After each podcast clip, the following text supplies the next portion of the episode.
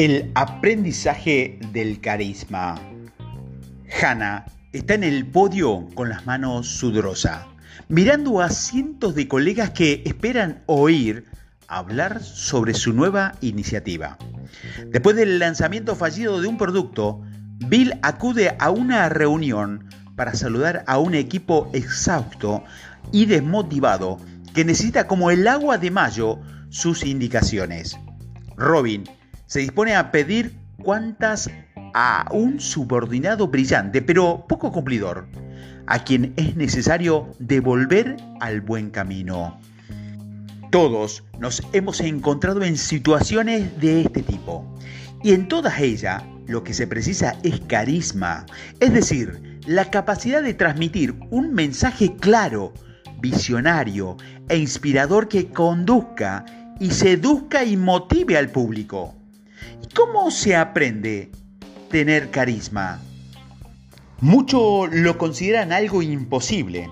Dicen que la gente carismática es así porque es de nacimiento, extravertida, con una expresión natural y una gran capacidad de persuasión.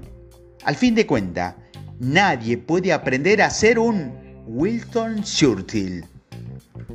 Con la última afirmación, todos estaremos de acuerdo, pero no con la primera.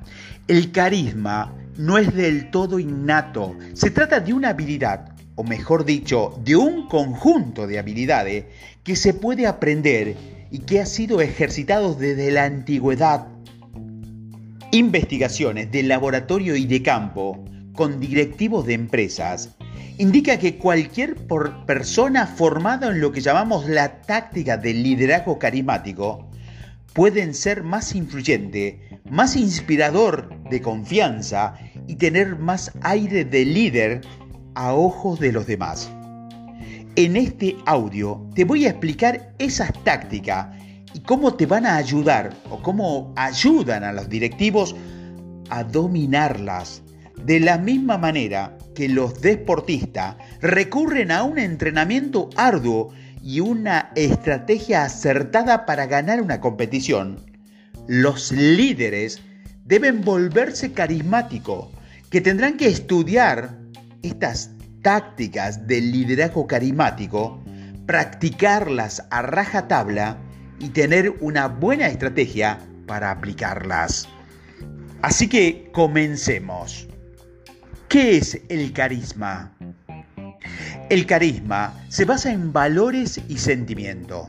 Es una influencia nacida de la alquimia que Aristóteles llamaba el logos, el letos y el patos. Es decir, que quien desee convencer a otra persona debe usar una retórica potente y razonada, afianzar su credibilidad personal y moral y a continuación despertar las emociones y pasiones de sus seguidores.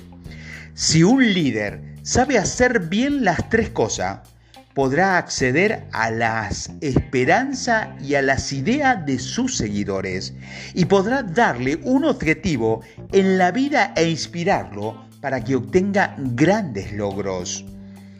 Varios estudios de amplio alcance han demostrado que el carisma puede ser una base de valor incalculable en cualquier contexto laboral, ya sea grande o pequeño, público o privado, de Oriente u Occidente. Los políticos conocen su importancia. Sin embargo, hay muchos directivos, directivos del mundo de las empresas que no hacen uso de él, quizá porque no saben o porque no creen que sea tan fácil de dominar como el liderazgo transaccional. Es decir, el liderazgo transaccional, la zanahoria y el palo, o el instrumental basado en tareas. Seamos claros, para ganarse la confianza de tus seguidores, gestionar operaciones e ideas estratégicas, los líderes necesitan conocimiento técnico. En nuestras investigaciones hemos identificado una docena de determinantes que algunas quizás las reconozca como técnicas con una larga tradición de la oratoria. Nueve de ellas son verbales, que es la metáfora, las símiles, analogías, historias y anécdotas, contrastes, preguntas retóricas, listas tripartitas, afirmaciones de convicción moral, reflejos de los sentimientos del grupo, establecimiento de metas elevadas y por último, transmitir confianza en que es posible conquistarlas. Tres tácticas son no verbales, las variaciones de la voz, las expresiones faciales y los gestos. Hay otras tácticas de liderazgo carismático a disposición de los líderes, como crear una sensación de urgencia, invocar la historia, usar la repetición, hablar del sacrificio y emplear el humor. Pero las 12 descritas en este audio son de las que mayor efecto tienen y pueden funcionar casi en cualquier contexto. Hemos observado en estudios y experimentos de quienes la usan adecuadamente pueden unir a sus seguidores en torno a un proyecto de una manera que no está al alcance de otros. En 8 de las 10 últimas campañas a la presidencia de los Estados Unidos, por ejemplo, el candidato que ganó las elecciones fue el que desplegó las tácticas de liderazgo carismático, con mucho más frecuentemente. Por otra parte, al medir los dotes de buena presentación, como la estructuración del discurso, la claridad de la pronunciación, el uso de un lenguaje fácilmente comprensible, el tiempo del discurso y la comodidad del orador.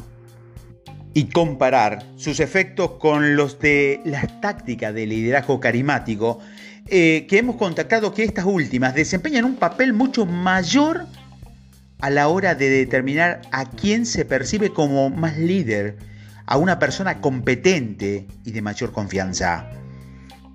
A pesar de todo esto, no parece que estas tácticas sean muy conocidas o se enseñen habitualmente en el mundo empresarial.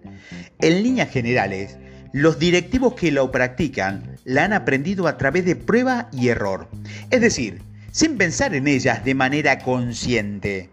Como nos comentó uno de los directivos que siguieron nuestro curso, yo uso mucho esta táctica, alguna sin darme cuenta. Sin embargo, no es un aprendizaje que deba dejarse al azar. La manera que nosotros tenemos de enseñar esta táctica de liderazgo carismático a los directivos es escalonada.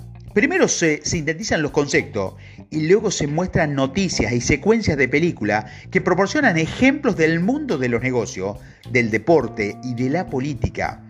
Y a continuación, los directivos deben experimentar las tácticas y aplicarlas en video ante sus compañeros y de forma individual. Un grupo de ejecutivos europeos del nivel intermedio, un promedio de edad eh, de 35 años, que hizo de nuestro curso y casi multiplicó por 12 el uso de estas tácticas de liderazgo carismático en sus presentaciones y a consecuencia de ello vio que las calificaciones de su competencia como líderes aumentaba de media al 60%. A partir de entonces pudo aplicar las mismas tácticas a sus trabajos. Fue lo mismo que observamos en otros grupos de ejecutivos de una media de edad de 40 años en una gran empresa suiza. En términos generales, hemos constatado que aproximadamente el 65% de las personas formadas con estas tácticas de liderazgo carismático reciben puntuaciones por encima de la media como líderes, frente a solo el 35% de quienes no han recibido la misma formación. El objetivo no es usar solamente las tácticas de liderazgo carismático al hablar en público, sino que se trata de usarla en las conversaciones cotidianas para ser más carismático, carismático, perdón, en todo momento. Si las tácticas funcionan es porque te van a ayudar a establecer un vínculo emocional con tus seguidores al tiempo que te permite ser visto como un líder más poderoso, más competente y merecedor de respeto. En griego, la palabra carisma significa don especial. Si empiezas a usar correctamente las tácticas del liderazgo carismático, eso es lo que la gente comenzará a pensar que tienes. Pasemos a ver cuáles son las tácticas con más detalle en el próximo audio.